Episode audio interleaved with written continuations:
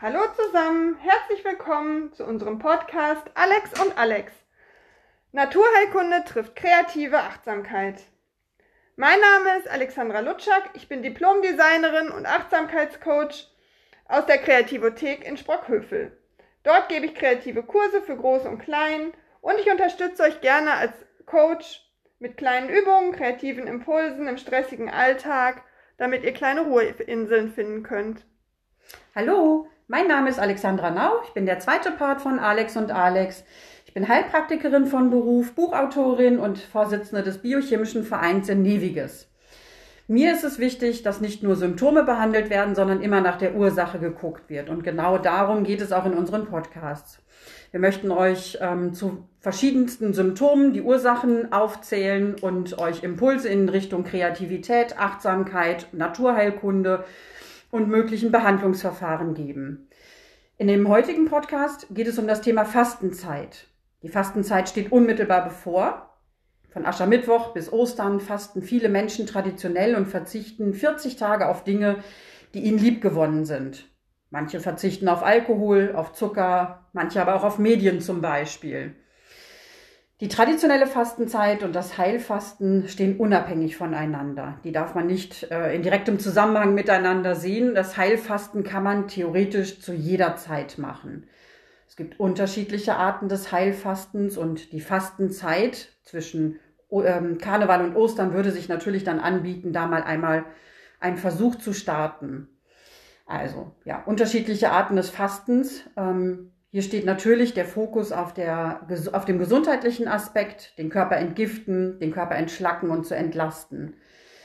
Ähm, es gibt Heilfasten nach Buchinger, Fasten für Gesunde nach Buchinger und Lutzner, was oft in Gruppen stattfindet zum Beispiel. Es gibt Wasserfasten, Teefasten, Basenfasten, Intervallfasten. Wichtig ist, dass man sich körperlich dazu in der Lage fühlt zu fasten und dass man es nicht übertreibt. Auch die Gesundheit sollte natürlich vorhanden sein und keine schwerwiegenden Krankheiten ähm, ja, da im Vordergrund stehen, die dann das Fasten zu einer wirklichen körperlichen Herausforderung werden lassen. Also ich würde auch auf jeden Fall, also ich habe auch schon mal gefastet, aber ich würde es auch nie komplett alleine machen. Das ja. kann man irgendwie, glaube ich, nicht empfehlen. Du hast es in der Gruppe gemacht. Ich habe es ne? in der Gruppe gemacht, beziehungsweise ich hatte auch eine Heilpraktikerin, die ich jederzeit anrufen konnte. Und wir haben uns eben auch ähm, so alle paar Tage mal getroffen, haben dann, ähm, das erzählst du wahrscheinlich gleich noch, so Leberwickel gemacht ja, genau. oder auch ähm, haben auch Akupunktur bekommen.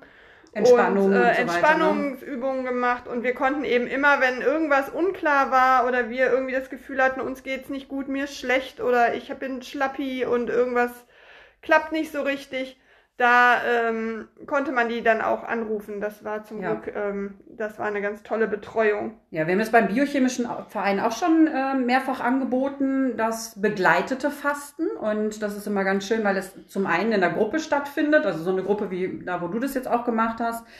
Und ähm, ja, man hatte äh, verschiedene Themen, unter dem das Ganze stand dann eben, ne? Dieses Akupunktur, die Akupunktur zur Unterstützung und ähm, mal auch ähm, Entspannungsmomente einbauen und ähm, ja, sich einfach begleitet fühlen und nicht alleingelassen fühlen während des Fastens. Da kommen immer mal Fragen auf ähm, im Laufe des Fastens. Ja, wenn man das noch nie gemacht hat, genau. ist das wirklich, äh, steht man erst vor so einem Berg von Fragen. Ja. Und äh, erst so mit der Zeit klärt sich das alles und äh, das ist ja auch schon ein Einschnitt so für den Körper, ja. wenn man plötzlich zum Beispiel gar nichts mehr isst und nur noch trinkt. Ja, definitiv. Also ähm, ihr werdet es wahrscheinlich genauso gemacht haben. Zu Beginn des Fastens sollte eine Darmentlastung stattfinden. Das geht auf verschiedene Wege. Es gibt ähm, äh, in Kräuter eingelegte ähm, Pflaumen oder Aprikosen zum Beispiel, mit denen man das machen kann. Es gibt Glaubersalz, also die Mittel und Möglichkeiten sind da ganz verschieden und die sollten auch entsprechend der eigenen Konstitution ausgewählt werden. Genau, Sauerkrautsaft ist ja, auch noch was. Genau, genau. Also ne, da gibt es verschiedene Möglichkeiten, aber das sollte immer zu Beginn des Fastens stattfinden,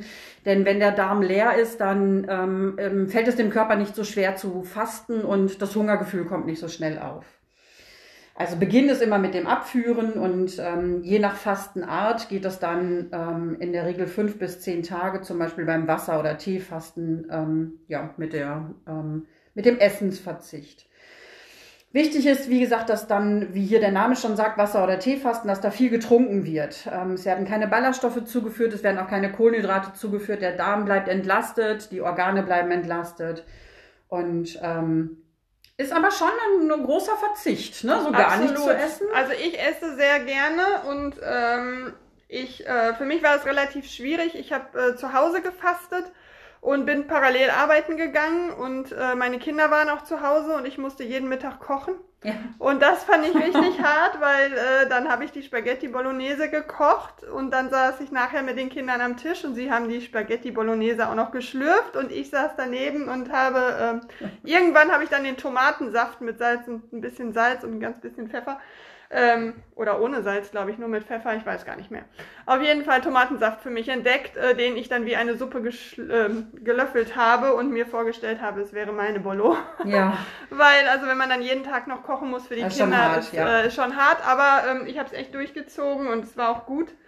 Aber ähm, ich kann mir andererseits aber auch nicht vorstellen, in so ein Hotel zu gehen und da zu fasten und sich den ganzen Tag nur mit sich selber zu befassen während des Fastens, weil ich glaube, dann äh, wird es nicht unbedingt leichter. Ja, das das ist mein, glaube ich auch. also glaube ich Ja. einfach für mich. Wobei, also auch das empfindet ja tatsächlich jeder komplett Absolut. anders. Ne? Also es gibt welche, die machen das wirklich ganz bewusst, die fahren, also gönnen sich diese Auszeit Ja. quasi ne? in, in so einem äh, Fastenhotel und ähm, nutzen da äh, Massagen, eben Entspannungen und so weiter. Aber ja, das ist, wie gesagt, sehr individuell. Na klar. Beim Basenfasten werden ausschließlich basische Lebensmittel konsumiert in der Zeit, wie Obst und Gemüse, Suppen, Kräuter, Nüsse und ähm, Säurebildner, wie zum Beispiel Fleisch, Weißmehl, äh, Milchprodukte, Süßigkeiten, Alkohol und Kaffee. Ähm, auf die wird komplett verzichtet. Und auch hier ist die Trinkmenge wirklich wichtig. Der ähm, Entlastungstag kostet eben viel, viel Flüssigkeit und ähm, bedeutet auch ziemlich viel Stress für den Körper. Und während des Fastens haben wir ja keine Wasseraufnahme durch die Nahrung. Also müssen wir das dann eben über die Trinkmenge kompensieren. Und ähm, hier kann man zum Beispiel basische Tees nutzen, ähm, wie äh, Ingwertee, Fencheltee, Zimt, Löwenzahn, Schafgarbe, Malve, Birkenblätter, Holunder, Brennnessel und so weiter. Oder halt einfach stilles Wasser und äh, mit einem Schuss Zitrone zum Beispiel drin. Ja, oder ab und zu darf man, glaube ich, auch mal einen Fruchtsaft trinken. Ja, genau, genau.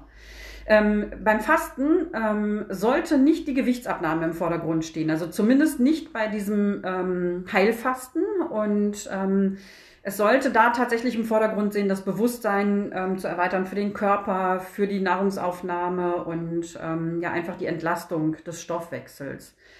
Ähm, es ist wie eine Art Reset, Ernährungsreset im Grunde. Und ähm, während des Fastens, so hattest du es gerade schon gesagt, bieten sich zum Beispiel Leberwickel wahnsinnig gut an zur Entgiftung. Die regen die Leber an und ähm, unterstützen ähm, die Entgiftung des Körpers wirklich sehr gut.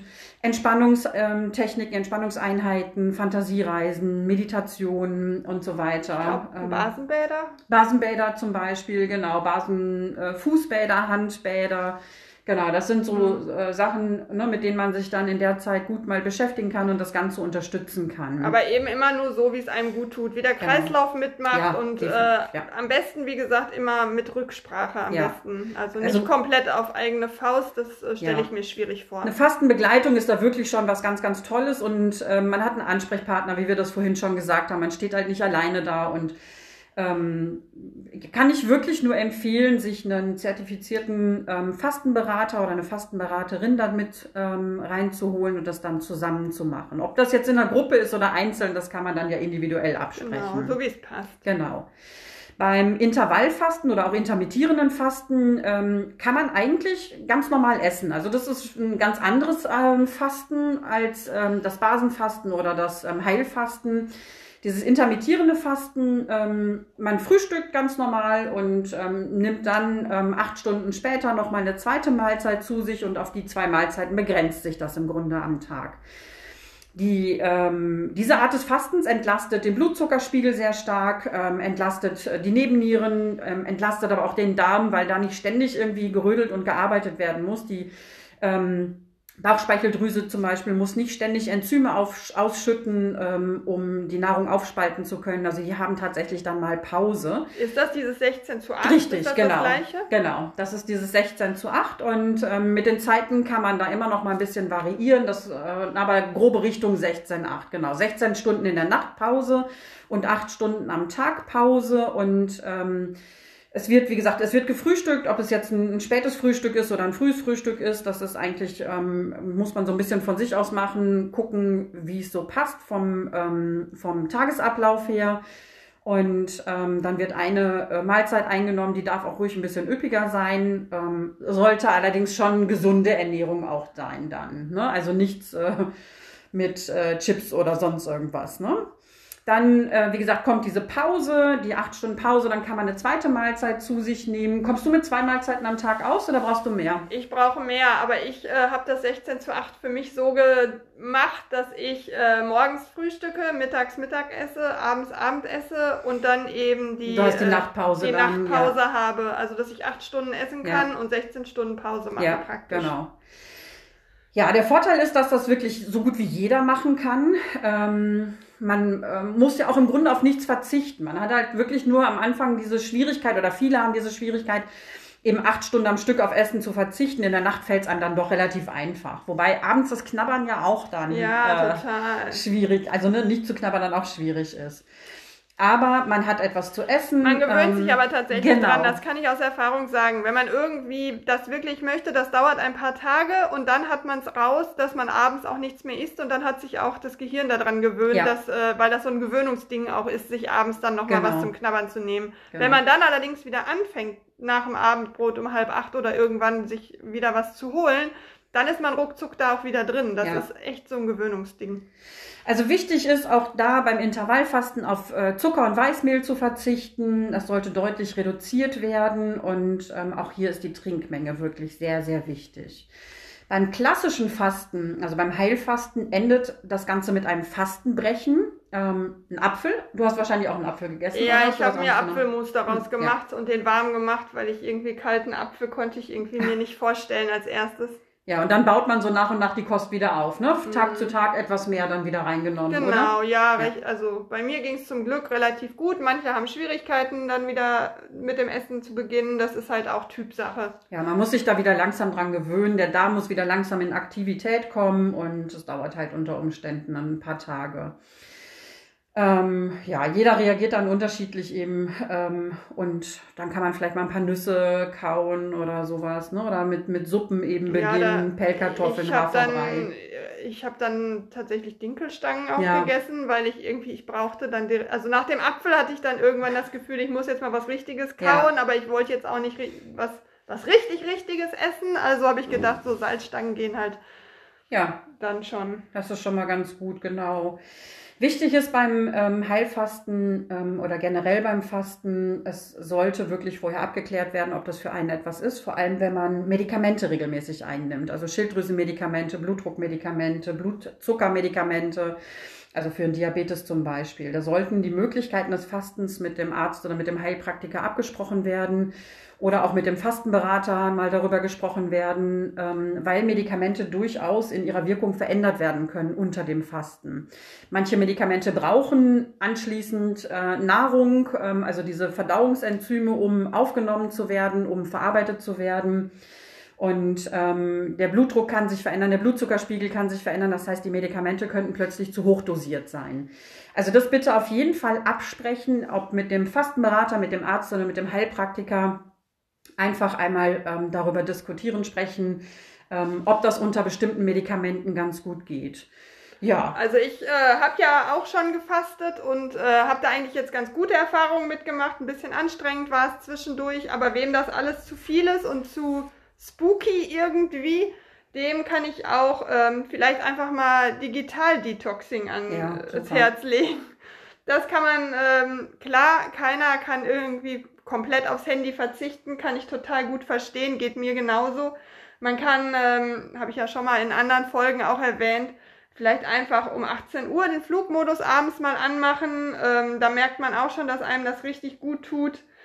Oder ähm, man kann einfach mal einen ganzen Tag sich nehmen, vielleicht am Wochenende, wenn nicht so viel ansteht, und da wirklich das Handy mal bewusst zur Seite legen.